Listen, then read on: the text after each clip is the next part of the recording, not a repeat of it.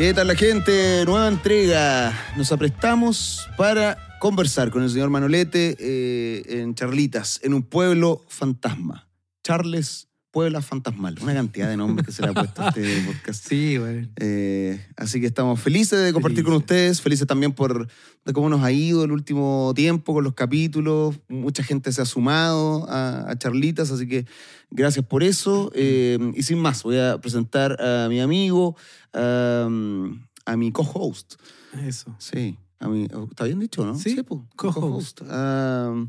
Una persona muy inteligente, muy sabia, académico, eh, profesor titular de diferentes cátedras, eh, sociólogo, psicólogo, eh, candidato a doctorado, a magíster, perdón. ¿Más doctorado? No, no, todavía no, no, todavía no. Tengo que pre- presentar el proyecto de doctorado para... Para ser candidato. Sí, no, todavía no. Candidato a candidato a doctorado. Eh, una persona muy leída, además, eh, que, y que admiro mucho y que quiero mucho también. Señores y señores, en el micrófono 2, el señor Manolete Ugalde. Muchas gracias, te agradezco todas esas palabras, esas ínfulas. Solo comentar de antemano que eh, el día de hoy andaré un poquito de la perra, weón, porque, de la mismísima perra, porque nada, he estado como tres días, weón, con un enfermo de la guata, weón, y, Puta, amigo.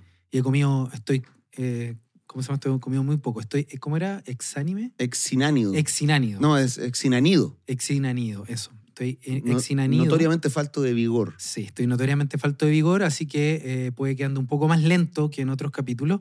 Y quería poner el parche antes de la herida porque, bueno, uno... Es como puro caldito de pollo. A puro caldito de pollo, weón. Sí. O Ah, sea, se ayer, nota. ayer recién a caldito de pollo. Yo lo noté porque, claro, llegué y veo que estás con té, a diferencia del café de siempre. Sí, y no- agua de hierba encima, sí, Agua de hierba. de manzanilla. Así que eso, eh, quería avisarle, entonces puede que ande menos chispeante, pero bueno. Con estas serían dos las veces que te presentas a, a Charlita de un pueblo fantasma en un estado no óptimo. claro. La primera fue cuando llegaste casi Ebrio. borracho. Oh, borracho no. aún, digamos. Sí, sí, está. Yo creo que me vino la caña durante el capítulo, Ah, digamos. fue un buen capítulo igual. ese. Yo, yo Tanto, que nadie podría saber No. qué capítulo es. Solo Jo. Solo Jo podría. ¿Solo José? Sí. No, yo, yo lo dije al aire, parece que yo te Sí. molesté. Ah, en vivo. Ah, sí, me molestaste porque estaba tomando agua. Sí, por eso. Sí, sí, sí, sí. Pero, pero claro, por la, la joven detalle se dio cuenta que yo estaba eh, todavía ebrio. Ebrio. Solamente, lo- lo- no, no es algo habitual en mí que esté ebrio en días de trabajo, solo que ese día está de vacaciones y bueno, se mezclaron las cosas. Pero bueno. Bueno, aquí eh, estamos. A pesar del, del malestar estomacal de Manolete, eh, estamos Aquí para, estamos. para conversar, eh, divagar, navegar por los meandros de lo que ignoramos. Ignoramos, sí. Nos hemos adentrado en el tema del amor. Nos hemos entrado sí. en el tema de- del amor. El mismísimo tema del amor, Sí. un tema que atrajo mucho público. Harta Atrajo gente público. interesada en saber qué mierda, qué mierda es. Y, y nosotros no vamos a poder dar Y- Y respuesta. no vamos a responderlo. Nosotros no, no tenemos la capacidad. Nadie la ha tenido en realidad. No, por supuesto que no. Eh, es un tema que se, que se escabulle. Es, Se como, to- es escabulle. como tomar un, un sapito. Pero, weón, no puede ser que reaccionemos de esa manera. Puta. No puede ser, No amigo, puede que ser. Reaccionemos así una palabra. No, weón. Dos señores, weón, reaccionando. No, pero, weón, no. académico, candidato a doctorado, sapito. Puta, nada que hacer. weón. No, pero claro, cuando uno intenta tomar como una, un anfibio, un renacuajo, como Claro. que se escabulle. Se escabulle, se es un término huidizo. Eso. un sapito. Pero bueno, oye, yo, yo, yo no te. Tu cara, weón. Puta, estoy, Ah. estoy, estoy con las defensas más bajas. Bueno, antes, antes de ir de lleno al, al tema que nos convoca hoy, eh, bueno, eh, recordar, perdón, recordar que esto es eh, una conversación, es una charlita, es un pensar a dos voces. Así Eh, es. Está la voz de Manuel, la voz más de la academia, de la lectura, está mi voz también, que soy comediante. Eso. Eh, son dos puntos de vista que convergen para, para pensar, para conversar. Justamente. Eso es todo. El, el objetivo no es agotar ningún tema, sino Sí. abrir el pensamiento que justamente tiene ese como el objetivo, no impedir cualquier tipo de cierre, clausura, obturación, etc. Muy del espíritu de estos tiempos, muy del espíritu de la época. Todo es... No, ¿Ah? no estoy Nada hablando se de... cierra. Nada es, n- no, ninguna wea es así, no. Como en los tiempos eh, De mi tío. preguerra. ¿ah? Eso. Como en el tiempo, claro, principio del siglo XIX, donde Claro. las cosas eran. Eran, de una forma. No, pero la, la verdad de las cosas es que acá las cosas no cierran porque no hay el espacio. Sí. Pero no somos unos relativistas ni unos amarillos. Todo el rato. Ah, bueno, eh, no sé cómo Mira. agarrar este tema. Sí, mira, Porque, o sea, ¿cómo Dime. seguimos, weón? Después de que hemos Sí. hablado tanto del amor, hemos, hemos citado hasta Lacan, hemos abord- abordado frases ya muy complejas, Sí. ya no la, sé. la Florencia Badi, que vino el capítulo pasado también, está También no podemos dejar de referirnos a ese capítulo con una invitada brillante, Brillante. una conversación brillante. Hay que decir que, que subimos llevar la conversa. Sí, no. Estuvimos bien. No, ella es una gran doctora en filosofía. Bueno, ustedes ya, ya la pudieron haber escuchado. Pero claro, hemos pasado por distintas figuras. Y yo, lo que se me ocurrió a propósito del último capítulo, para poder seguir, porque es un tema inagotable. Vamos a tener que, igual que al, tema de la cultura, cortarlo en algún momento. Claro, y quizás más adelante volvemos a ello. Sí, y es inevitable que uno vuelva una y otra vez a estos Ujú. temas fundamentales. Pero eh, me quedó rondando a propósito del capítulo que tuvimos con la Florencia, que mi forma de comenzar esta temática con la fórmula lacaniana ¿no? Del- Ujú. sobre el amor eh, era, no era solamente enigmática, sino francamente oscura. O sea, cuando tuvimos el capítulo, tuvimos varios escollos para intentar de pensarla, etc. Entonces, Sí. pensaba que una fórmula vacía y abstracta eh, no es tan útil si no tiene contenido, ¿no? Y lo que me pareció genial del capítulo de la Florencia es que ella todo el rato para hablar del amor ocupaba los mitos griegos, Ujú, sí, te- ¿cachai? claro, tenía como algo que tomar, Exacto. algo que, que ofrecer, como un poco más, más visual. Obvio. Mm. Y que per- permitía figurar Sí. y dar ilustración a alguna temática. era- eh, fue como nosotros en ese capítulo que citamos a la que tú citaste a Lacan e intentamos resolver qué mierda quería decir eh, fue como el, el mío Cid leer el mío Cid eh, sin ningún puto dibujo Claro, ¿ya? absolutamente. sin ningún dibujo, sí. Árido. árido Sí. claro después llega Florencia y, y le pone un, po- un par de, de dibujitos ilustraciones y color a- al mismo texto Fue- Exacto. Y con una eh, inteligencia man, sublime. Entonces lo que se me ocurrió es que eh, en el fondo, y esto ya lo dice eh, Roland Barthes en Fragmento de un discurso amoroso, dice que en el fondo, eh, de alguna forma, solo se puede ver de fragmento amoroso a propósito de la experiencia de estar enamorado. Es decir, como tú dijiste, lo del sapito, ¿no? sí. El amor es justamente, no es un discurso, sino que es la fatiga del discurso, es la imposibilidad del discurso alcanzar a decir algo, ¿cierto? Es como este discurso siempre llega tarde a algo que le excede, ¿no? Entonces ahí se me ocurrió eh, que frente a un nudo tan complejo, eh, podríamos usar o seguir usando algo que yo ocupé en el capítulo de la Florencia, que era experiencia. ¿no? O ejemplos o ilustraciones que permitieran hacernos entrar al tema del amor. Y desde ese punto de vista, perdón, se me ocurrió que podíamos traer a mi querido y odiado eh, Bad Bunny. Bad Bunny. Sí, porque O- me, o- hoy un poco hoy un poco odiado un- hoy un poco más odiado. le di una sí. pataleta con una inteligencia artificial La weá. Le di una pataleta con una Sí, inteligencia. pues, Qué torpeza, weón. una canción bastante buena que salió que produjo un Excelente. chileno Eso yo no lo sabía, tú me lo comentaste. Sí, pues, es chileno ese cabro. ¿Cómo Y se llama? Se llama. Está en TikTok como Mauri Senpai, pero. Ah, Sí. ya no. Ahora es chat. No, no, no sé cómo se llama. Mauricio se llama. Mauri Senpai, pero no sé cuál será su nombre de, de artista. Claro, Sí. no, pero ¿no era algo GTP ahora? Ah, lo que pasa es que su proyecto, con- Ah. él, él- él produce esta música, él hace las bases, las letras y todo, y se llama Flow, Flow GPT. Y está, está en Spotify. Y ahí sale esta canción Nostalgia, que es uno de los demos que tiene, en donde reúne, creo que es la canción a, a Bad Bunny, a Yankee. Eh, la, can- la canción es muy buena, pegó mucho, se hizo viral y, Y Bad Bunny se enojó. y coincide justo con que Bad Bunny sacó un disco hace poco que al parecer no, no fue tan no bueno. pegó mucho. Claro. Yo, yo no lo sé, no, no lo he escuchado. No he decidido todavía no. no ¿El disco? Sí, te juro. Mm. Con todo lo que me gusta de Bad Bunny, he decidido todavía no. no- Yo creo que no te va a gustar. Conociendo tu, Mi gusto, ¿Tu gusto? del perreo sí. asqueroso. Sí, no te va a gustar. Bueno, Manolete, no vas a creer lo que acaba de pasar. ¿Qué pasó, weón, ahora? Es que nos ha ido bien con el, con el podcast Sí, y, y llegó nuestro primer auspiciador. Ah, no, me Y- estás weyando. Bueno, no, no, no, en serio. Imagínate que comenzamos esto sin ninguna expectativa, simplemente para conversar y Así pensar a dos voces y ya Llegó nuestro primer auspiciador. Queridos amiguetes, estamos muy felices. Eh, hablamos mucho de terapia en este Mm. podcast, de psicología, por supuesto, de salud mental, así que mm, esto le vendrá de perilla a algunos y algunas. Eh, así que si buscan apoyo de expertos para, para mejorar su bienestar emocional, eh, les presentamos en Charlitas en un Pueblo Fantasma a Grupo Intus. Grupo Intus cuentan con un equipo de psiquiatras y psicólogos especializados en diferentes orientaciones eh, y especialidades. Y lo mejor es que te ofrecen una entrevista gratis para conocerte mejor y conectar eh, contigo al terapeuta adecuado.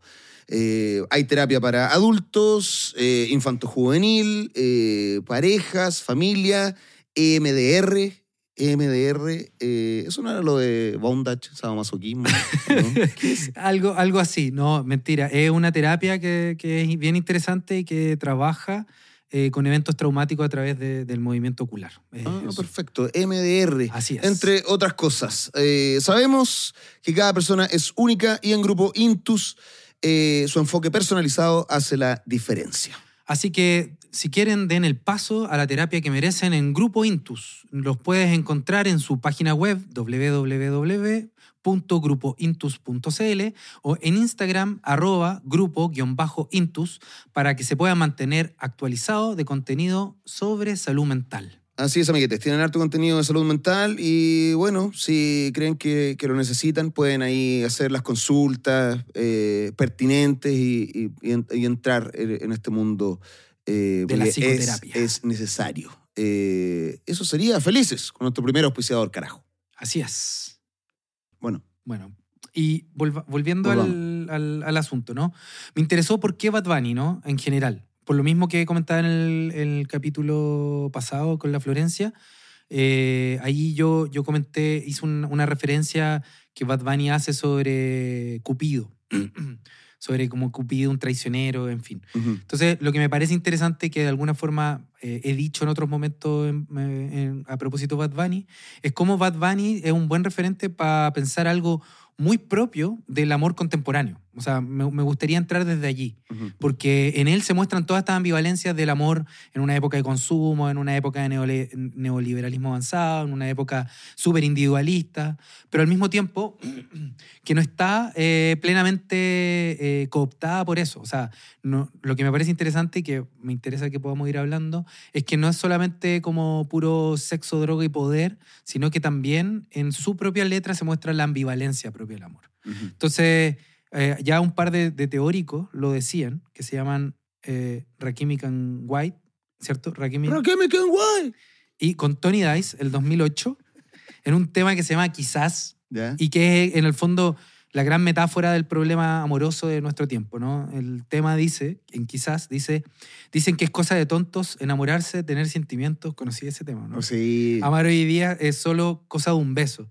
Ya nadie se promete más allá del tiempo, nadie cree en lo eterno. Mi amor, pero por eso no tuvimos que ser igual. Ya, ese es un gran tema quizás. Ese es un, un- un- un tema que plantea un poco lo, lo efímero del amor, ¿no? Como que solamente un beso, que es inmediato, que es de consumo, que llega y pasa, ¿no?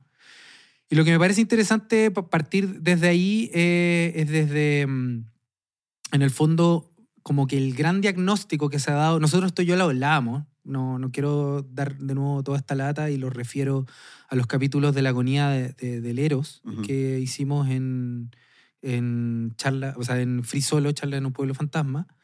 Eh, allí eh, se habla claramente de esto que es eh, de, la, de, la, de la, como dice Eva y Yus, las intimidades congeladas, ¿no? Del hecho de que las relaciones íntimas, eh, afectivas actualmente están eh, ar- ar- eh, articuladas con los esquemas culturales, las pautas sociales, los repertorios del neoliberalismo en el sentido de que eh, lo que se da prioridad es al individualismo, al individuo, al yo, al, al placer, a la satisfacción, al consumo, a la rapidez, a la inmediatez, a la disminución del, del dolor, etc. Cuestiones que ya hemos más o menos que hemos hablado. hablado en forma lata. Pero yo, yo creo que la, eh, lo último que dijiste, lo de la disminución del dolor, Mm. eh, es algo, yo creo que es fundamental en el tipo de relaciones que se dan. Eso de, de no quiero sufrir, por lo tanto no voy a entregar más allá para eh, que no me hagan sufrir. Exacto. O, Eh, por lo mismo esto de si extraño a alguien pero no, no se lo digo, o, o una relación que no tenga mayor compromiso, porque si pongo mucho en esa relación eh, me voy a haber dañado, porque finalmente le está cediendo poder a otra persona. Justamente. Entonces, eso, pues, la, la- la pérdida de poder implica eventualmente eh, un daño o algo que no va a poder controlar. Entonces ahí también es donde entra el individualismo y, en donde- y- y empiezan estas relaciones a las que se refiere el señor, el señor Dice y el señor Rakim. Rakim y Ken White son dos hueones. Dos O huevos. es un hueón como Ortega y Gasset. No, no, no, no. Es Rakim y and White. Ah, Sí. Ken White. Ken White, Ken eso. White, and Ken Ken White. White, eso. Ya, bueno, White. R, RKM y el otro Ken White. sí. Ya, y Tony Dice que me imagino que produce la web. No, no, ta- el, Ah, fit, el fit con Tony. Eh, claro, extraña eso de- de- del compromiso, de, de lo que perduraba. Claro, eh, por eso es, muy, muy- es un diagnóstico que me parece excelente, ¿no? Como ya nadie se promete más allá del tiempo, güey. Ujú. Nadie cree en lo eterno. Justamente eso. ¿No? Esto que, que Bauman le llama la modernidad sólida. Ajá. Que es una modernidad en donde hay cierto... Esto que tú decías, pues, no, ahora todo es- queda abierto, no como antes, que... Como Claro. decías medio en broma, pero es, es cierto. O sea, tiene algo de cierto. O sea, al- antiguamente, antiguamente me refiero, amigo, periodo de entreguerras, no sé, principio del siglo XIX, los valores, los valores sólidos que habían. ¿cachai? La nación, la patria, la religión, Por que eran supuesto. cosas que cerraban y eran. Por supuesto. Pero eso nos llevó a una debacle como humanidad. Mm, Entonces empezó este como relativismo en las cosas, en donde las cosas no necesariamente tienen que cerrar. claro. eh, porque permiten estas barbarias. Entonces, eh, pero eso de, de que perdure, también lo hablamos en el primer capítulo, ¿sí? Mm. de si el amor tiene que, que perdurar o no. Claro. Porque también puede ser una imagen idealizada esa, po. Del señor Rakimi Kenway. No, por supuesto, pero el, el punto igual es que eh, evidentemente no todo puede durar siempre. Mm. Pero el amor Primer flato. del capítulo. primer flato. turu, turu, turu, turu. ¿Verdad que iba a haber un contador? Sí, po, sí, por la chucha. Puta la wea, weón. Lo, lo que, lo que iba a comentar es que sí, po. Eh, eh, es, eh, es fantasioso en algún punto, es un ideal, pero eso no significa que uno no se tenga, o sea, para poder entregarse a una relación amorosa propiamente tal, uno tiene que entregarse de modo tal como si Claro. fuese a ser eterno, ¿no? Como, por eso el punto es no, no es, no dice las cosas son eternas, ¿no? Dice, ya no cree nadie en lo eterno. Mm. Es una cuestión de creer en lo eterno, no de asegurar que las cosas van a, van a ser eternas, ¿cachai? No, por eso... Es, un, en buen, es un buen matiz ese. Sí, no, sí, los reggaetoneros tienen ahí... ¿Ah? Me gusta eso que tú intentás escudriñar como en el sentido de las letras, que yo dudo que lo tenga. O sea, o sea, yo creo que estas personas simplemente buscan palabras que rimen. Puede ser, Puede ser. pero eso claro. también lo puede hacer un poeta. Un Sí. gran poeta Sí, o sea, como final. Claro, o sea, al final a nosotros nos corresponde darle sentido a eso. Exacto, a, a quien recibe, ¿no? Claro. Y yo por eso creo que dice, ya nadie se promete más allá del tiempo. La promesa supone, no supone que se cumpla la promesa, Mm. sino que ninguno de los dos estén mintiendo, ¿cachai? Y eh, ya nadie cree en lo eterno, no es que este, uno asegure que lo eterno existe, sino la creencia de que puede haber algo así. Sí. Y, y eso es lo que, es, esos ideales son los que se han, han fracturado, han fragmentado, etcétera, en virtud, o sea, este ideal del, del amor romántico, ¿cierto? Con todos los problemas que, como cualquier ideal puede tener, han llevado como en contraposición a esta idea más del amor eh, contemporáneo, más laxa, más abierta, eh, más centrada en el individuo. Y de hecho, o- otra, otra cosa que quiero hacer antes de que este, se diluya este Sí, obvio. microtema es por supuesto. que eh, lo de la perdurabilidad. La perdurabilidad implica compromiso. El compromiso implica sacrificio. Sí. El sacrificio implica dolor, Mm, puede ser, Sí. sufrimiento incluso, sí. Eh, y también una pérdida de uno mismo.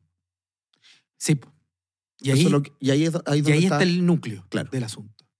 Y, y por eso eh, lo voy a comentar un poquito más. Por eso me interesa eh, el disco en concreto de Bad Bunny para que hablemos un poco. No, no lo vamos a analizar profundamente. Ujú. Habrán otros espacios, que es el, el disco que se llama Yo hago lo que me da la gana. Porque justamente tiene que ver con esta idea del yo, ¿no? Como que es lo que se Claro. ve problematizado o puesto en cuestión en toda esta el- dinámica. el yo desbocado. el yo desbocado. Nada me limita. Nada, me- Ujú. justamente. O sea, yo hago lo que me da la gana, pero eso lo, lo vamos a hablar un, un- poquito después. Lo que me interesa antes de eso es justo en, en virtud de lo que tú estás diciendo, esto que comentaba Bauman en, en su texto Amor Líquido. Eh, y quiero, quiero leer un, un fragmento de la introducción que me parece que sitúa bien justo esto que tú estás diciendo. Dice, eh, lo cito, dice, la incapacidad de elegir entre atracción y repulsión, entre esperanza y temor, desemboca, desemboca en la imposibilidad de actuar, ¿ya? A los sujetos. Mm. Ya está acá hablando de un ejemplo de cómo los ratones, cuando lo- les podéis dar eh, como estímulos de placer y estímulos de dolor, cuando no saben cuál de los dos puede venir, terminan no haciendo nada, lo que se llama desesperanza aprendida. Ya. ¿Ya? Entonces, cuando no se sabe cuál de la, si viene lo positivo o lo negativo, se termina en la imposibilidad de actuar. Entonces, a diferencia de las ratas, dice Bauman, continuó, los seres humanos que se encuentran en circunstancias semejantes pueden recurrir al auxilio de expertos consultores que ofrecen sus servicios a cambio de honorario. Eh, y acá viene el gran punto y es el gran tema que supuestamente nosotros los psicólogos y un montón de otros terapeutas deberían contestar, pero no contestamos, es lo que esperan escuchar de boca de ellos, de estos especialistas, es cómo lograr la cuadratura del círculo. Cómo comerse la torta y conservarla al mismo tiempo. Cómo degustar las dulces delicias de las relaciones evitando los boscados más amargos y menos tiernos. Cómo lograr que la relación les confiera poder sin que la dependencia los debilite, que los habilite sin condiciones, que los haga sentir plenos sin sobrecargarlos. Cierra cita. Esto lo hablamos, creo, en uno de los capítulos de Charla en un pueblo fantasma Frisolo, que era esto de, eh, por ejemplo, la- el, el de, comprometer, de no comprometerse en la política, Sí, o de comprometerse con ciertas cosas, pero con otras no. claro. Y que finalmente se redujo al, al, al ejemplo de eh, las personas que quieren hacer boxeo sin recibir golpes. Claro. Es decir, todo a mi medida, a una medida en la que yo no tenga que ceder nada de mí. Exacto. Que no haya pérdida, que no haya Sí. eh, dolor, eh, sacrificio, Ujú. justamente. Lo que yo te comentaba también a propósito en ese mismo capítulo de las marchas estudiantiles, en el punto eh, a, a que a mí me tocó vivir en el 2011 como estudiante de sociología, eh, el- el- el- lo que había comentado era ¿Qué que... año lo- fueron las marchas estudiantiles? 2011. Chúpalo entonces. Puta la Este weá. amigo cae, pero- Caigo, pero redondito, weón. Me, me pongo serio, weón, y. Oh, puta la weá, weón. puta la Está weá. débil, está débil, Está- Manuel. sí, ¿qué? estoy, estoy débil, estoy desfalleciente, weón. Y la weá es que eh, en esa marcha hubo una toma eh, en filosofía y humanidades Mm. y eh, en el petitorio, esto te lo comenté, Mm. En el petitorio de, como de, de po- de posición de la toma, eh, se solicitaba que les consideraran como ramo electivo la toma porque habían aprendido, ¿cachai? Mm. Entonces, lo, lo irrisorio de la situación era que pedían, o sea, un reconocimiento institucional y una valoración institucional de una cuestión que era men- meramente política sin pérdida alguna. Claro. ¿Cachai? Sin perder semestre, reconociéndole la toma como un curso electivo. Una weá que es realmente ridícula. Una política sin política, es decir, Eso. política sin Mm. agonía. Ujú. ¿cachai? Sin polemos. Eh, y eso es algo que en el fondo ocurre mucho, y esto lo hablamos harto en los capítulos anteriores respecto al, al yo afectivo, que un yo que no quiere eh, lidiárselas con, con incomodidades, dolores. Mm. Y Bauman en su libro plantea muy bien, eh, eh, es bien claro, plantea súper bien esto, ¿no? Y, y de alguna forma creo que es súper relevante esto, ¿no? Cómo, cómo conseguir el amor o cómo adentrarse el amor sin ver expuesto en ningún aspecto el yo. Ese es como el, gran tema, ¿no? De hecho, eh, está leyendo ah, un texto y, eh, y claro, toda la dinámica del amor actual eh, va un poco en eso. Estuve leyendo el- lo, lo que salía en el... En, en, en el ¿Cómo se llama esta weá para bajarse aplicaciones? Eh, Del Apple. Apple Store. Apple Store, ya. Me metí a Apple Store y vi el la, la descripción de Tinder, ¿cachai? Ya. Que un poco, todos estos autores hablan de Tinder justamente como el horizonte de la nueva forma de entender el amor. Y, y dice lo siguiente, esta es la del 2021. Dice, coincide, chatea, queda Usar Tinder es fácil y divertido. Simplemente desliza a la derecha si te gusta alguien o a la izquierda si pasas. Cuando alguien te corresponde, es un match. Hemos inventado un sistema en el que solo se consigue un match cuando el interés es mutuo. Sin estrés, sin rechazo. Solo tienes que seleccionar los perfiles que te interesan, chatear online con tus matches y luego dejar el móvil a un lado para conocerlos en persona y construir algo juntos. ¿Cachai la descripción, weón? Como Mm. sin estrés, Sin estrés. sin rechazos. En- de alguna forma, Tinder lo que hace es como intensificar, y Tinder no se limita a eso obviamente, pero intensifica la posibilidad de comprender el amor en estos términos, ¿no? En una cuestión en donde se disminuya la incomodidad, el malestar y donde todo tenga que ver justamente con cuán, cuán rápido me gusta o cuán protegidos estamos del conocernos al otro. Volvemos, volvemos al, al, al otro. Es impresionante que en todos los capítulos llegamos como a la misma con- conclusión o, o como al- a la misma figura. Justamente. El, el- la, la relación, o sea, hablamos de una relación, eh, una relación de pareja, Mm, eh, implica reconocer ese otro. sí, O sea, cuando tú reconoces al otro, eh, quiere decir que sí o sí te vas a ver limitado en tu yo. así es. Cuando pretendes iniciar una, una relación sin eh, limitarte, sin ceder absolutamente nada, es porque no hay un otro al frente. Por lo tanto, básicamente no hay una relación. Exacto. Mira, Hay, hay una, una weá que leí en el libro de, mm, de Recalcati, de Retén el Beso, así se llama, el, li- Ujú. el libraco, que es bien interesante y ya que lo dijiste, creo que es ad hoc. La raja. Dice- Que habla sobre la- el amor que perdura y el, y el que no. A ver, te escucho. Eh, dice acá, deja encontrarlo porque no lo marqué. El amor que perdura contiene la esencia eh, del amor, dice Recalcati. Mm. Es un milagro que no puede explicarse porque la tendencia más típica del deseo es precisamente la de contraponer el arder con la perdurabilidad. Sí. ¿ya? Eh, entonces se puede hacer una constatación general. Dice, los amores que perduran eh, son aquellos en los que cada uno de los dos tiene cierta familiaridad con su propia soledad. Mm, Esto significa que el vínculo del amor, más que el bálsamo que reconforta la herida de la soledad, son eh, dos soledades que se encuentran. Está bonito. Está bonito y creo que marca, como que eh, identifica precisamente dos otros, o sea, Exacto. otredades. Son dos otredades que se juntan, justamente. Claro, y, y esto lo hablamos en el primer capítulo con el, con el tema de, de la, de la fusión, como que todo Mm. se, se tendía, se tendía a la fusión, pero con una forma eh, representativa y figurativa. Exacto. Porque es, esa fusión, sin, esas, sin la otredad, sin reconocer la otredad, eh, no existe. Y traje un, un ejemplo, eh, un ejemplo eh, muy cotidiano, que tiene que ver con el dormir, cuando uno duerme con la pareja. Ujú. ¿cachai? Y, y hace poco empecé a leer una weá que se llama eh, separación nocturna. ¿Ya? Separación nocturna, que es básicamente dormir separado de la, de, de la pareja, para, Ah. evitar, para evitar problemas al dormir. Claro. ¿Cachai? Los ronquidos, la apnea, todas esas weas que dañan la relación, eh, es dormir en distintas camas. Ujú. Eh, que por lo general siempre lo ha hecho la clase alta. Sí. O sea, me refiero, bueno, en la corona, había ejemplos de la corona británica, de reyes, que siempre habían dormido en camas separadas. Y llegué a una wea que se llama el método escandinavo. el método escandinavo La es raja. dormir en el mismo colchón ¿Ya? con plumones separados.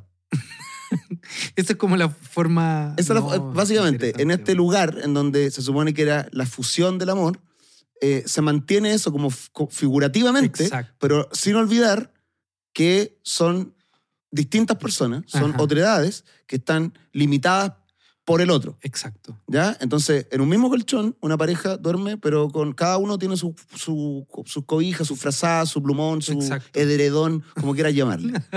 ¿Ya? Cada uno tiene sus weas. Entonces, como que vi esta, esta foto, no sé por qué, amigo, llegué a ese artículo culiado, estaba leyendo en el diario y un clic me llevó a otro y llegué a esto. Así funciona. Hasta que llegó una promoción de Canon, una publicidad de Canon que me intentó vender unos 50% plumones. de descuento. Claro. Y, y, y ya, pues, y esa imagen de dos personas en el mismo colchón, pero con, distintos, eh, con distintas frazadas, con distintas cosas, me, me, me reafirmó esa, esa imagen. Está de, bonito eso. de que son dos personas y que, y que, y que el ceder siempre va a implicar, implicar consenso, negociación, Obvio. sufrimiento, dolor, que son todas estas weas que, de las cuales pretendemos escapar. Exacto. Está, súper bueno el, el Mm. ejemplo, sobre todo porque, claro, da, da cuenta de que hay, voy a llamarlo así, como dos biorritmos o patrones distintos en el dormir, que Sí, bueno. de intentar de fusionarlo terminan desacoplándose más aún Ajá. y permitiendo una cierta distancia, eh, una cierta separación, puede permitir que perdure una, una relación. A mí me han llegado casos de, de pacientes donde gran parte de los temas Mm. de la pareja tienen que ver con el dormir. Sí. Y, y hay personas que no pueden aceptar que no se puede dormir con el otro en conjunto, Mm. como si fuera un... Y obviamente puede ser hermoso dormir con una pareja, pero hay personas que no pueden, Claro. no, es imposible. Y, y poder sostener una relación, en ese caso, tiene que ver con renunciar a un cierto, una cierta fantasía. Claro. Eso es parte. Está- Pero me, me hizo mucho sentido eso de, de- de la Dos soledad, soledades, de do- dos soledades que se encuentran, porque Sí. básicamente, o sea, lo que dice es que uno en su soledad puede ver al amor como esa, Mm. ese remedio, ese, ese bálsamo, es decir, eso que viene a remediar tu soledad, es decir, está en función exacto, tuya, Exacto. está en función de ti, Sí. es para que tú te sientas bien, cuando eh, eh, la realidad no es eso. No, totalmente de acuerdo. De, de hecho, eso, eso me parece muy interesante porque eh, quita, o sea, voy a decirlo así, ¿no? Como desnarcisiza el amor. Le, Ujú. le quita esta weá meramente de que el otro es como un suerte, una suerte de medio supletorio o medio eh, como de, de calma o de placer. Y bueno, nada, le da esta otra esta posición de que cada uno una otra edad y que obviamente va a suponer, como lo hablábamos con Byung Chun Han, ciertas negatividades. ¿Puedo terminar con la frase de la última Por supuesto, parte? pues. Rey, dele. Eh, quedamos que eran eh, el encuentro de dos soledades. Por, eso, por eso Lacan, para definir el encuentro amoroso, propone la imagen del encuentro entre dos exiliados. Mm, Eh, de esta manera, y con esto ya termino, me parece bien interesante, el amor que perdura no se cimenta en absoluto sobre la proximidad y la fusión de los dos, sino sobre la distancia, sobre el no compartir, sobre la imposibilidad de fundirse y de ser uno con el otro, sobre la soledad de los dos. perfecto. Puta, me, Mm. estoy muy de acuerdo. Es decir, so- pu- alguien que no haya leído ese texto o que no entienda el marco puede sonarle muy terrible lo que está diciendo. Pero en realidad, Sí, bueno. lo que está diciendo no es terrible. Está diciendo que lo que permite al amor es que efectivamente hay puntos de unión, de fusión, hay puntos de encuentro. Eso lo vamos a ir viendo un poco más, o pensando un poco más adelante. Eso es inevitable, en que, que exista el amor para que haya. Mm. Pero lo que permite sostener al amor es la aceptación de que hay puntos de soledad, de desencuentro, de no fusión. Y es eso lo que lo permite, lo que permite que se siga construyendo a pesar de la no identidad entre los Mm. dos sujetos. Chris Rock, el, com- el comediante, tiene una rutina en la, en la que habla de que un matrimonio puede ir muy bien y todo, pero siempre en algún momento va a ver a tu esposa que te está mirando así fijamente, como pensando, ¿cómo mierda fui a parar con esta persona? Pero eso es inevitable igual que, que pase. sí, pues bueno. Como Sí. que a- a- es, un tema, o sea, yo lo escucho en amigues, en Mm. pacientes. Esta weá de como que hay veces que se interrogan si tiene sentido o no estar con el otro. ¿Cómo mierda llegué a misma? Como, weón, ¿qué hago acá? Bueno, es bonito ese momento donde se fue, ¿cómo mierda? ¿Cómo, llegué- cómo llegamos a esto? Pero es, es un, es un punto que, que es inevitable que en algún momento ocurra. Mm, Y allí uno tiene que tomar la decisión y evaluar, sea consciente o inconscientemente, si seguir o no. Pero el punto es que en general la relación, allí donde el amor perdura, justamente está la aceptación, voy a decirlo en estos términos que los que ya han escuchado este programa y este podcast lo saben, quien acepte en parte las negatividades del otro va a poder seguir sosteniendo mm. una relación eh, de amor, etc. Pero no, es- no está ahí la clave, ¿no? Como lo veíamos con la Florencia, eh, la pasión, eh, el eros, en el sentido Mm. más como incandescente, que es lo que el autor habla, Recalcati habla a propósito de la llama, del fuego, Claro. es absolutamente fundamental. Y ahí hay un equilibrio inestable que quien chucha sabe Mm. cómo se resuelve. Yo, entonces, no sé si puedo dar un poquito jugo con, con el Barbani. Dale, pues bueno. Ya, pues, bueno, llegado a este punto, eh, a mí lo que me parecía interesante para entrar, que es el punto nodal del, del capítulo hasta ahora, el que tiene que ver con la idea del yo, ¿no? Y me interesó justamente porque, como te digo, el, el disco Yo hago lo que me da la gana, un disco del 2020, eh, que, puta, tiene muchas colaboraciones con Daddy Yankee, Arcángel, Mike Ujú. Towers, en fin, con un montón de buenos secos, y que llegó al segundo puesto eh, del Billboard en Estados Unidos, ¿ya? Bueno, entonces me interesaba primero detenerme en esto, en cómo de alguna forma el título del disco condensa la ideología o la fantasía del tiempo del sujeto contemporáneo, que es yo hago lo que me da la gana, ¿ya? Y que eh, la figura central ahí es el yo y que es central en la constitución de todos estos tiempos actuales tal como lo hemos ido viendo, ¿no? Que el sujeto, el subjectum, que significa en- etimológicamente el fundamento, es el yo, soy yo, ¿ya? Entonces, me, me pareció interesante como comentar que la noción de yo, eh, en algún punto, supone todo esto que tú estabas comentando hace un rato. Y, y me interesa dar una, una pequeña vuelta. Eh, hay una, una idea, eh, digamos, latina, que es el ipse. ¿Has escuchado la idea? La No. ipseidad. Ipsei, no, weón. Primera vez que escucho eso. Puta, en psicología se ocupa harto. Cuando uno habla del- de, la, de la mismidad del yo, Ujú. le llama ipseidad. ¿Cachai? Como mi Ujú. yo más yo. Y, eh, y me, me parecía interesante partir con la idea del yo, de la ipseidad o la mismidad, que es una idea que desarrolla eh, Derrida en un texto que se llama la, eh, el, el- el seminario de eh, El soberano y la bestia. ¿ya? Y lo que me parece interesante es que muestra, según otro autor que he hablado varias veces, Benveniste, que el- la ipseidad, es decir, la identidad del yo, ¿ya? viene etimológicamente, interesantemente, de una palabra que es pot, ya da igual, que es del indoeuropeo pico. Y, eh, y lo interesante es que yo, eh, ipse, significa al mismo tiempo eh, weas tan diversas como yo puedo, Ujú. ¿ya? Como poder, como ley, como... eh, ¿Cómo decir? Eh, dame un segundo, estoy Ujú. buscando acá. Como padre familia, como rey, como potestas, o sea, pot viene de potestas, pero también significa sí mismo, yo, el mismísimo, la mismísima identidad.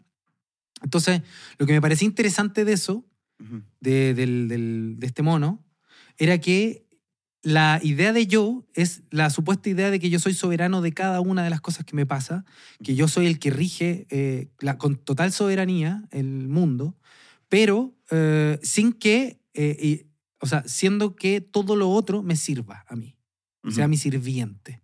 ¿ya? Entonces, ¿qué es lo que me parece central en esa imagen? Que el yo es, en estos términos, es la figura de potencia por antonomasia. ¿Cachai? La figura de potencia es la que manda, la que la lleva, la que no tiene límites, la que, en el fondo, su límite eh, se acaba donde se acaba su poder. ¿Cachai? Donde no está más mi poder, ahí comienza lo otro. Y, Ah, y- ¿Cachai? Entonces, en, en ese sentido, el- la- lo que ha hecho todo este tiempo, el último tiempo, es entender así al yo.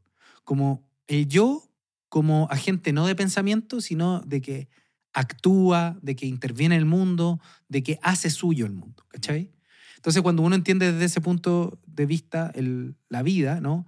De hecho, uno podría decir esto, que eh, la, primera, la primera persona del singular, o sea, del único, es yo. O sea, yo soy la única persona, ¿cachai? Como que ese es el punto que me interesa. Ya. ¿Por qué estoy comentando todo esto? Porque el disco de Bad Bunny se trataría supuestamente un disco sobre, digámoslo así, sobre elipse, sobre la soberanía, sobre un weón que hace la weá que se le venga en gana, ¿cachai? Eh, y, y él, y él cuando él dice, él cuando, en un par de entrevistas, que él le puso así al disco porque él sentía que él podía hacer la weá que quisiera. Ujú. Y lo que me parece interesante es que uno podría decir que, eh, de hecho, está lleno de canciones de, en donde se involucran parejas, mujeres, etc.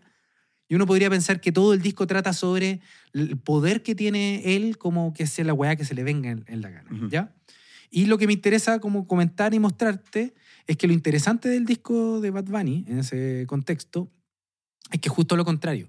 El disco no se trata sobre yo hago lo que me da la gana, sino que yo intento hacer lo que me da la gana una vez que elimino al otro, o yo intento hacer eh, a duras penas lo que puedo porque estoy anclado al otro. ¿Cachai? En realidad no es un disco sobre la autonomía, sobre la liberación, sobre el poder, es un disco sobre ser dependiente. ¿Cachai? Y eso es lo que me parece más interesante del disco. Es decir, si uno ve Como un canciones... título en sentido figurado, entonces, como lo que me gustaría hacer, pero no, no es. Eh, claro. Y cuando uno lee el disco Mm. y se da cuenta, en general, todo el rato donde él puede hacer lo que él se le venga en gana es contratar prostitutas, comprar auto, eh, ir de un país a otro. Es decir, puro consumo.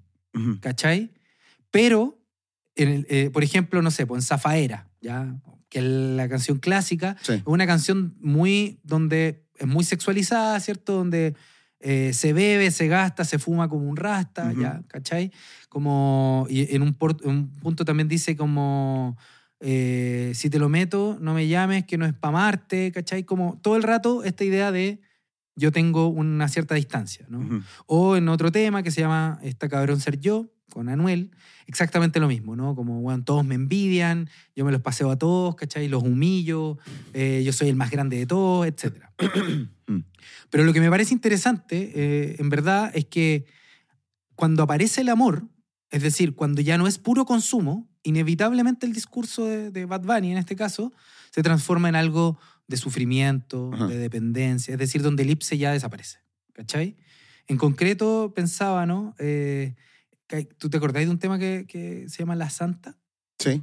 Ya. Que es ese con Bad Bunny, ¿ya? Entonces dice, todo el, el rato le dice al, el- la letra, voy a, a recitarla, dice, ahora me quieres cambiar, sabiendo cómo soy, tú sabes lo que doy, no te hagas que tú eres igual, no te hagas la santa, el perreo te encanta.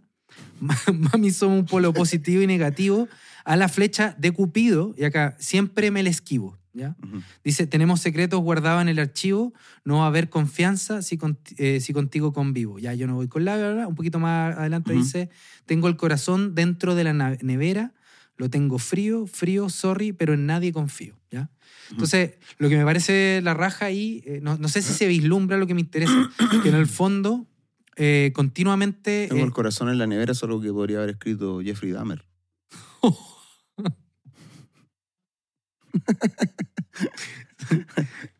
Sí, güey, totalmente.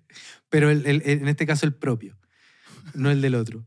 Y, y lo, que, lo que me parece la raja, de- por ejemplo, ahí, es que uno podría pensar que es un tema para puro ir a perrear y en fin, pero lo que ahí él muestra es que, voy a decirlo así, ¿no?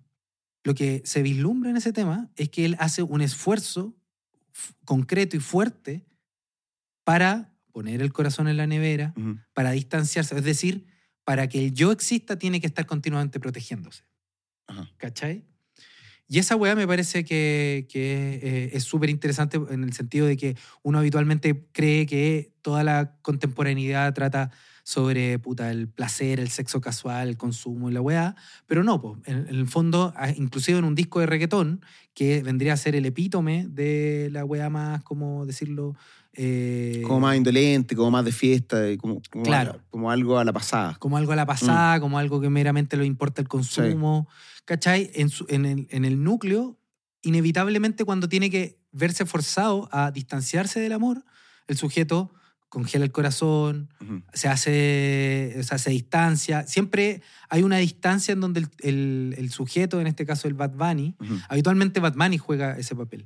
Para evitar sufrir, no se involucra, ¿cachai? Entonces, lo que me parece interesante es que no es que no exista el amor en el reggaetón, en la música actual, sino que el amor se niega como forma de protección para evitar el sufrimiento, etc. ¿Cachai? Como, entonces, lo, lo que termina ocurriendo es que toda ampliación del ipse, del yo, yo hago lo que me da la gana, lo que a mí me da la impresión y que lo logra mostrar bien, es que todo lo otro lo transforma en producto a ser transformado en consumo, producto a ser usado, se- Ujú. a ser empleado como fin de potencia, de goce, de etc.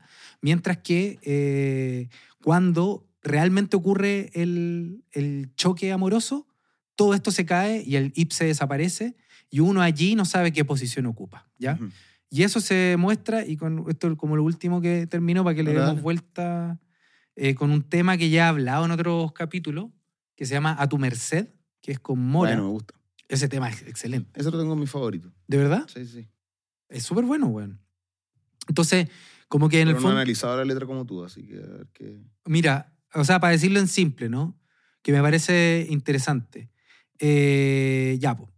Amigo, ha dicho me parece interesante como Nueve veces. 90. Puta, weón, estoy enfermo, weón.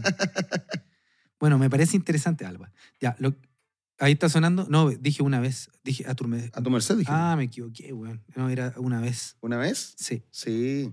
Ese es el tema que yo quería. También lo tengo. Ya, muy buena. Si fuera por mí te llevaría de gira. Eso, Ese. ese tema. Bueno, ese tema eh, lo que tiene de relevante es que al principio aparece el Mora, que es el primer Sí. weón que canta, y ese culiado todo el rato eh, le pide, a- como esa voz le pide a la mina tener sexo, chingar, ¿cierto? Sí. Porque él es entretenido, mientras que el otro es el, el aburrido que resuelve, que es la Sí, pareja una- clásica. Una, le habla a una señora que está con pareja. Claro, a una señora con pareja. Siguiendo la tónica, estos buenos que les encanta meterse con, con minas con pareja. con pareja, así. Pu- Puro es. poder, ¿no? Otra vez. puro poder. po. Te la arrebato, te la arrebato. Exacto. ¿Cachai? Y así parte el tema, eh, toda la parte de Mora, y él le dice como, si es cosa de que nos acostemos una noche y tú sigas con tu vida y yo con la mía. Sí. En apariencia. Pero luego llega la voz de Bad Bunny, y eso es lo que me parece incre- increíble de la wea. Interesante iba a decir, weón. Es que eh, dice esto. Baby, yo quiero chingarte, te lo confieso. Pero me conformo solo con un beso.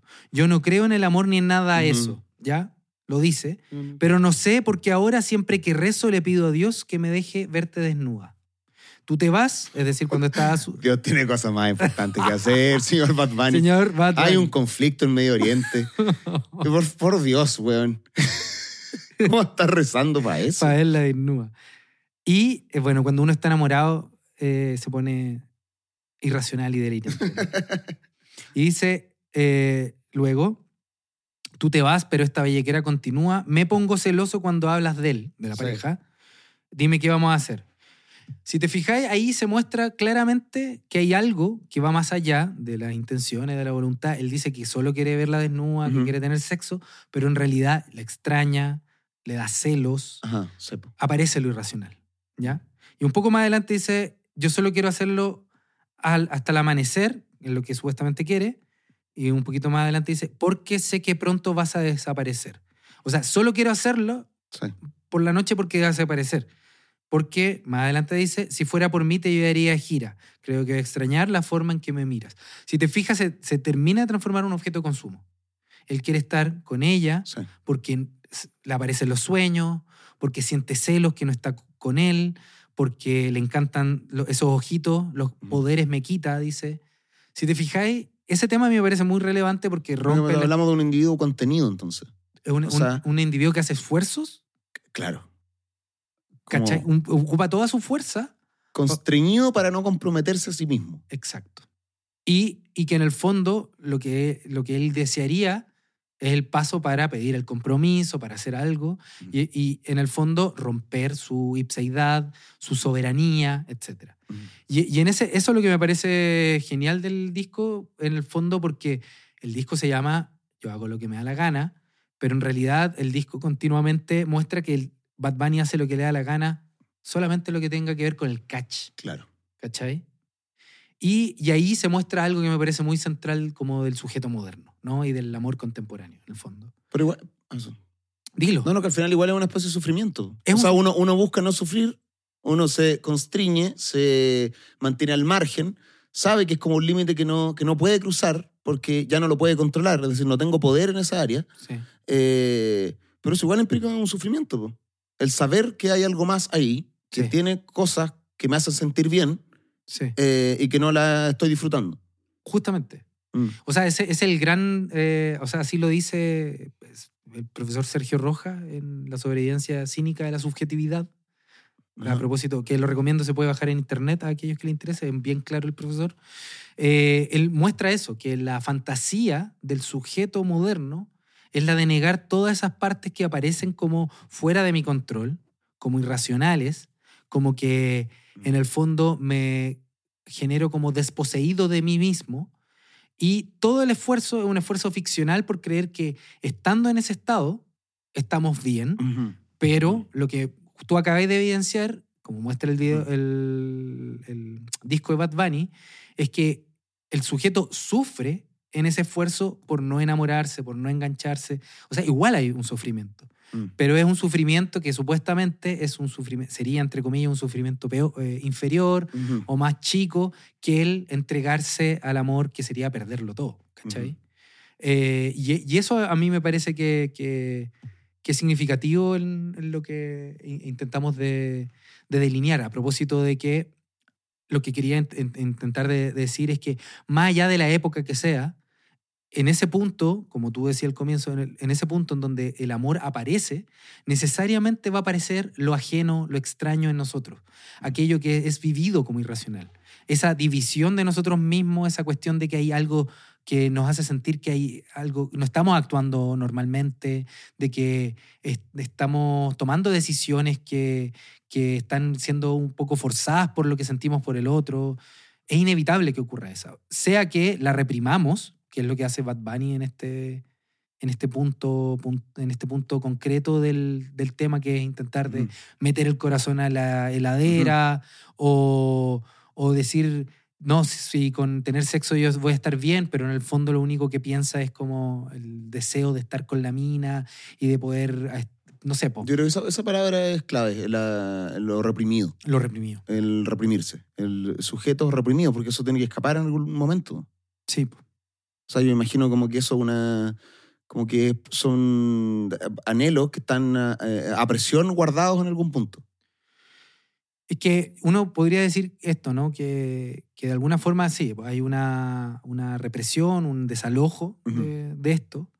Y eso puede tener varios efectos. Yo, yo lo he visto, digamos, en- uno de ellos es que el sujeto sufre continuamente, ¿no? En estos términos.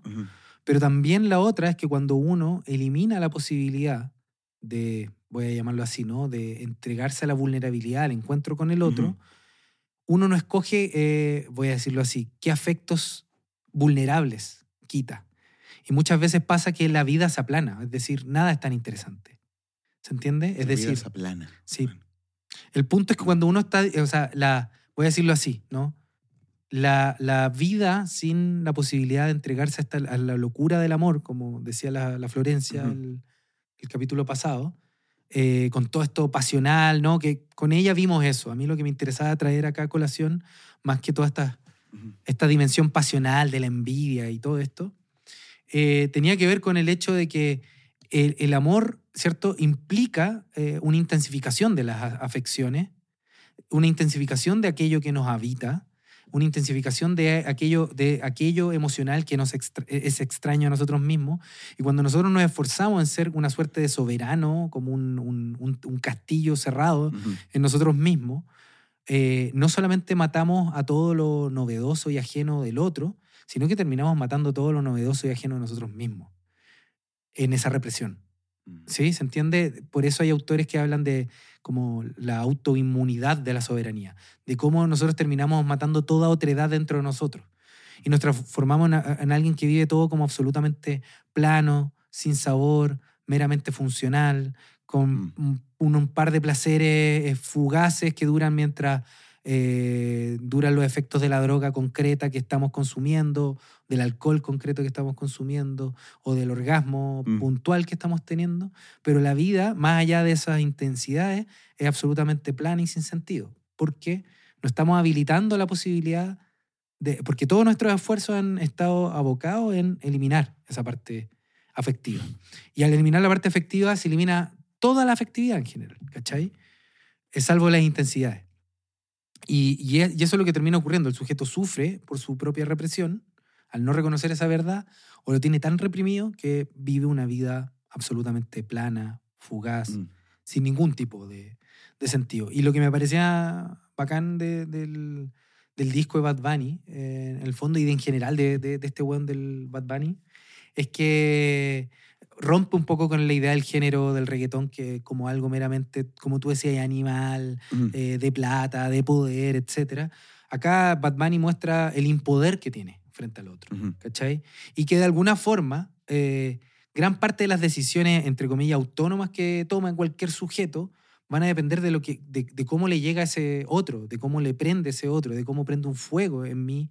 Y ahí no son tan yo hago lo que me da la gana, sino que mi autonomía es- está condicionada siempre eh, por otro. Es decir, esta soberanía o esta fantasía de yo que de mí mismo que tengo, de esta mismicidad auténtica, pura, et- eterna, lo que hace es negar todos estos otros que le habitan y lo prenden. Estaba, estaba pensando que si eso es lo que busca el sujeto al reprimirse, mira, si, si eso es lo que busca y no entra en una relación de pareja por eso, eh, claro, está, qué mal por él, eh, pero por último está solo.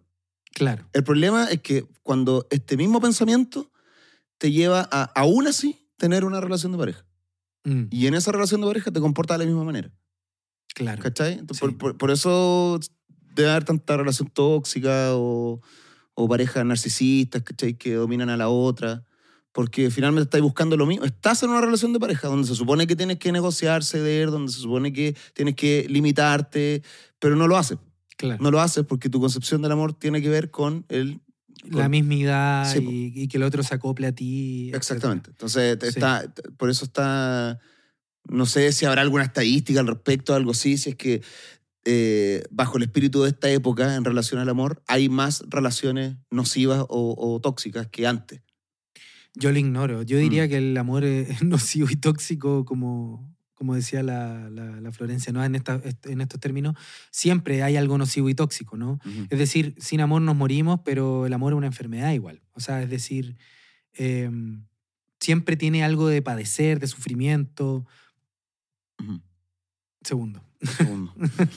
De algo que no, nos entra a pesar nuestro. Sí, yo creo que el, el- lo, lo voy a decir en, en esto otro. No, pero es que me refiero a que constantemente hablamos de- del amor de bajo el prisma del neoliberalismo, Sí. de estos tiempos. de. Entonces, tiene sus propias características. Me imagino que las relaciones que se dan bajo el yugo de eh, ese tipo de amor Mm. Tienen que tener también alguna característica, algún formato. Ah, o sea, claro, algo- sí, sí, sí. No, no, estoy, estoy, estoy de acuerdo con, con ese punto. Lo que en, en ese sentido, volviendo a lo que tú decís, haría incompatible la comparación, po, porque cada Mm. ordenamiento eh, social Sí. tiene formas distintas de sufrimiento en las relaciones. O sea, no sé, yo siempre que, que me hablan de las- del sufrimiento en las relaciones contemporáneas, que ahora son dos individualidades que cada uno busca lo que quiere y en el fondo no hay encuentro, y no hay posibilidad tampoco de desencuentro que sostenga, porque ah, somos muy distintos, ¿sabes qué? Ujú. Tú ándate lo tuyo y yo lo mío. Yo inmediatamente pienso en la serie Mad Men y ahí los sufrimientos, eh, me parece muy bonito cómo muestra, digamos, como el tipo de sufrimiento que las mujeres padecían era de otro orden, ¿no? Como, es decir, siempre, yo siempre diría que es frágil los momentos en donde hay relaciones y, y escasas, donde hay relaciones que tengan la, do- la doble condición de que sean durables y que al mismo tiempo logren mutar y adaptarse. Yo creo que en una época como ahora, como nunca había ocurrido, tenemos tanta facil o sea, tenemos tanto lenguaje psicologizado como lo hemos visto, para Sí. poder intentar de darle nombre a todo eso que nos ocurre. Mm. Pero eso, eh, y por lo tanto, tenemos posi- más posibilidades de hacer algo ahí con, con el amor, digamos. Pero eh, antiguamente había durabilidad, pero a condición de, de otro tipo de soberanía, digamos. Claro, esas parejas que duran 90 años. Bravo los abuelos. Y la vieja, weón, como lo que tuve que aguantar de este viejo De este- claro, justamente. ¿Cachai? Como, bueno, todos los costos que tuvo, sobre todo para la, para la mujer en, en, ese, en ese contexto. Eh, y bueno, más allá de que de la, de la propia explotación ¿no? machista y, en fin, pensar que esas modalidades de relación tenían un montón de, de problemas y sinos propios. Ujú. Pero sí, po, yo creo que ahora estamos en una época en donde eh, la, la- la pregunta por la perdurabilidad, que es lo que tú abriste, eh, es sumamente difícil eh, si, y acá la ambivalencia que muestra Bad Bunny a propósito del amor, si es que no logramos congeniar la el, inevitable, la inevitable dependencia, la inevitable impoder, digamos, como el no poder poder con el otro, la inevitable pérdida de la, de la, de la soberanía, eh, eso, coligarlo con eh, la capacidad de eh, mantenerlo a lo largo del tiempo. Creo que dije mal la wea. Lo que quería decir, creo que me confundí. No, lo que quería decir era, lo, lo repito, era que a, a grandes rasgos eh, lo que hay que poder con- congeniar en, en esta época es, ah, e- efectivamente, la, la posibilidad de entregarle algo al otro, o sea, de entregarse así, con la posibilidad de aceptar que haya desencuentro, sufrimiento, malestar. Ese equilibrio permitiría la perdurabilidad, ¿cachai? Pero de no haber eso, de no, o sea, de querer eliminar el- cualquier tipo de sufrimiento al interior de las relaciones, por solo goce, placer, etcétera, cierra y catapulta eh, la, inmediatamente la posibilidad de amor. ¿Y el, ¿Y el deseo ahí dónde entra? ¿En qué sentido? En el sentido que, como lo mencionamos en el capítulo consumo, que, Mm. el, que el ser humano, o sea, las personas no se mueven de satisfacción en satisfacción, sino de deseo en deseo. Sí, Eso implica cambio, sí. implica eh, una cosa nueva que venga. Eh, cuando el amor perdura, o sea, la perdurabilidad del amor de repente contrasta con ese, con Sí. ese cambio, con lo nuevo. Sí, yo, yo, yo ahí creo, voy, voy a decir algo, ¿no? Como un poco, poco, poco psicoanalítico, pero yo ahí pienso que el, el- voy a decirlo así, ¿no? Mm. Ahí lo- los lacanianos o los psicoanalistas tienen, dicen que el, el deseo, eh, tú- te- yo creo que esto te lo comenté alguna vez, eh, estos eh, puzzles, no me acuerdo cómo se llaman, que se arman y que uno va moviendo una piecita. Sí, que le falta un, un cuadradito y Que le- podéis ir moviendo. Eh, Claro, y que hasta Ah. armar una figura, ¿no? Sí. Pero la base de la posibilidad de seguir mo- moviendo, ¿cierto? Es que falte algo, Ajá, sí. ¿sí? Ya, entonces la falta es lo que moviliza el deseo, o lo que permite la movilización, ¿ya? ¿Ya? Y lo que uno podría decir en esos términos bien simplones es que yo te diría que va a haber deseo mientras uno pueda seguir encontrando que el otro Mm. juega un, un- un- un lugar en ese movimiento de la falta. Es decir, que la falta no se quede pegada, sino que Ajá. siga habiendo movimiento. Entonces, mientras siga habiendo movimiento con el otro, uno podría encontrar eh, deseo. Si el- Mm. el- yo, yo creo que ahí está el punto. Que el otro siga, eh, voy a decirlo así, que el otro siga mostrándome que él o ella tiene algo que me falta a mí, vas a seguir habiendo deseo. Mm, ujú. ¿Cachai? Bueno, buen ejemplo, sí. Entonces, en, en- en ese punto, o sea, el otro vendría a ser esa, esa piecita, mientras siga siendo esa pieza que permita el movimiento, Ajá. esa falta, yo voy a seguir moviéndome para intentar de llenarla con ese otro. ujú. Y, y yo te diría que eh, eso es lo que puede sostener cualquier tipo de vínculo, eh, sobre todo amoroso, erótico, es el hecho de que, como lo hablábamos en el capítulo con esta frase de Lacan, que el otro, uno asume que el otro tiene algo que a mí me falta, eh, o que el otro puede llenar algo que yo no tengo, o que el otro tiene un oro que yo no he logrado terminar de, de descifrar el enigma. Cuando uno quita eso, se acaba eh, el amor. Entonces, el deseo me parece que, que depende de esto, o dicho en otros términos, de la posibilidad de creer que todavía hay, puede haber momentos de fusión entre ambos cuerpos.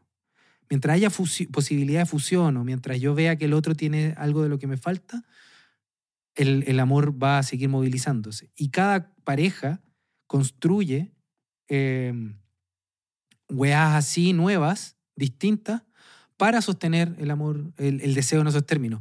No quiero hacer spoiling de, Ujú. tu, de tu nueva, ¿cómo se llama esto? De tu nuevo show. No, no lo voy a decir. Eh, voy a hablarlo en general.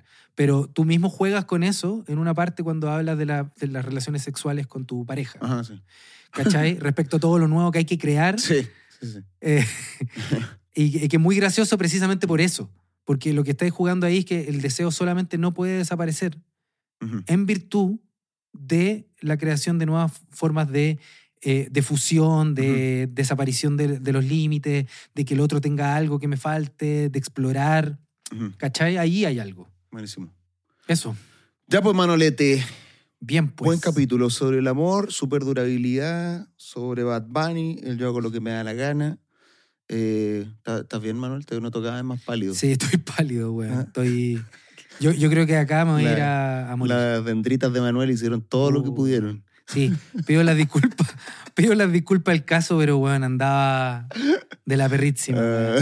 Pero bueno, se hizo lo que se pudo con lo que se tiene. Sí, bueno, amiguetes, muchas gracias por escuchar Charlas en un Pueblo Fantasma. Recuerden que nos pueden ver en formato podcast en la linda plataforma estudiosneverland.com. Se pueden suscribir eh, mensualmente o pagar el año completo porque está este programa y hay mucho contenido Mucho, más, sí. el de Tomás va a morir, eh, Torres del Paine, especiales, especiales de películas, bueno, hay dos, una- un año y tanto No, de puro material. Son horas y horas de mucho material.